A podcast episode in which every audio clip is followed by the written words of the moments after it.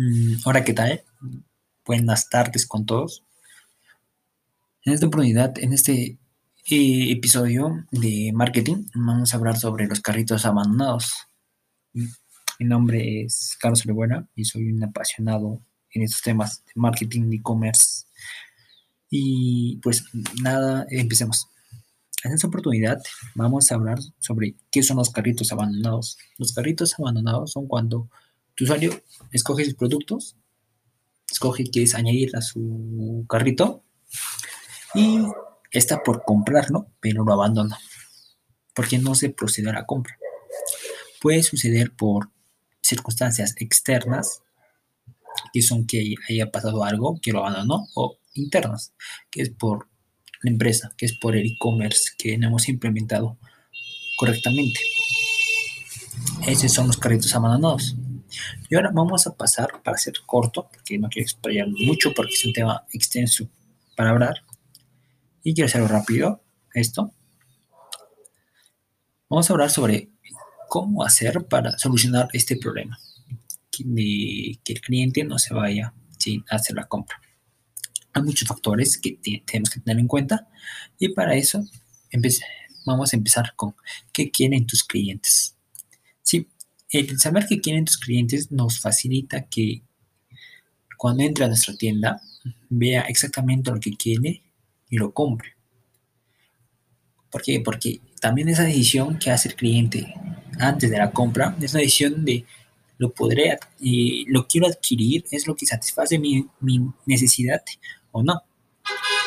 Así que tener el, producto adecuado para el cliente adecuado, ese es nuestro trabajo de averiguarlo, ya que el cliente al tener esto va a poder pagar y no, se, no nos va a dejar el carrito abandonado. Segundo es la seguridad. Cuando, cuando nosotros eh, implementamos una página web, nosotros podemos ver ese candadito de arriba. Ese candadito nos dice que la página es segura y podemos pagar, poner nuestros datos en la página sin que nos puedan eh, engañar, estafar, que ahorita hay mucho delito electrónico, ¿no?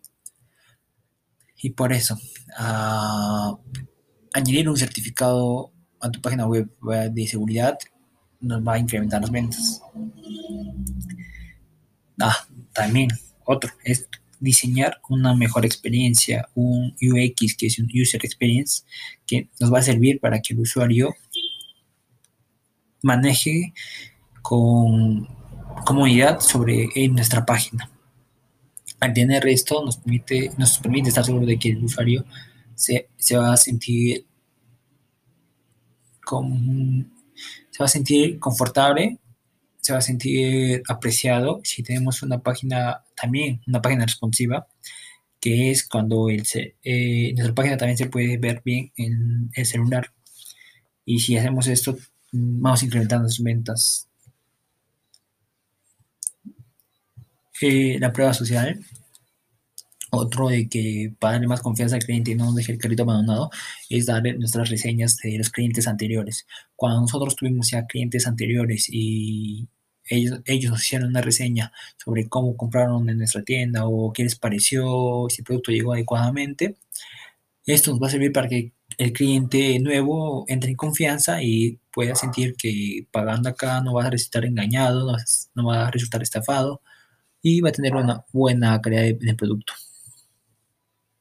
Y eliminar costos también es otra, otro que recomendamos. Por ejemplo, eh, la mayor tasa de que el cliente se vaya es porque el costo de envío es caro nosotros entendemos, porque ahorita donde estoy, al centro de la ciudad, cuesta 20 soles en envío. O sea, por, para adquirir yo algo, necesito pagar 20 soles más. Y créeme que el cliente no, algunos clientes, por decir todos, no van a querer pagar esto. Van a ver el precio si es acorde a lo que ellos pagarían. ¿Por qué? Porque si es muy caro, lo van a dejar. El que está caro de delivery. Y se maneja delivery de 5, de 8, de 13, de 20 soles. Y ¿Y cómo hacemos esto? O sea, si, podemos añadir al, eh, cliente, al producto que está comprando, una nueva, una promoción diciendo que el envío es gratis o cada 100 soles o 200 soles el precio que nosotros cojamos, el envío es gratis. Hacemos que el cliente quiere comprar más y ya no sienta esa, pena eh, esa, ese, sentimiento de malestar que le produce que pagar el envío.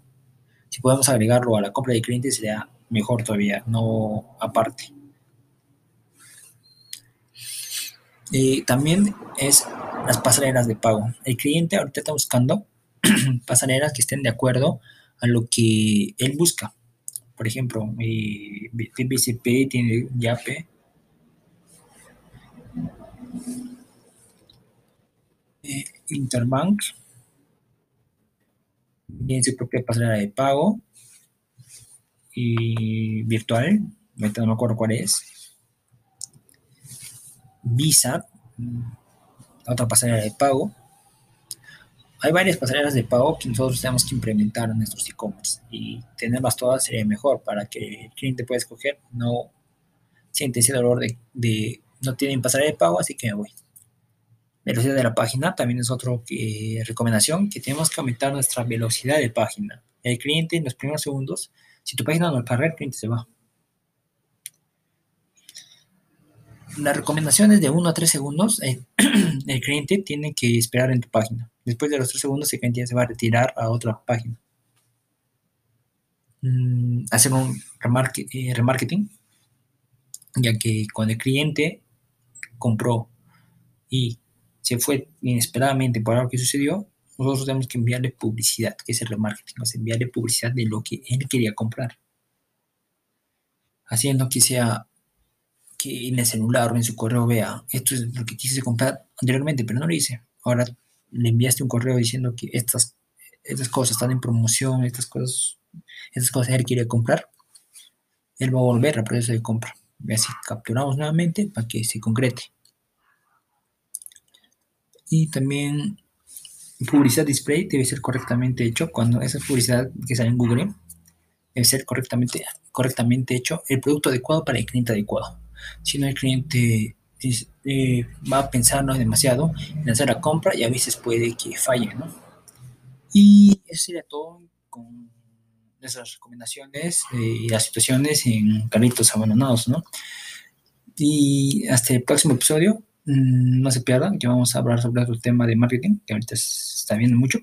Y adiós con todos, gracias.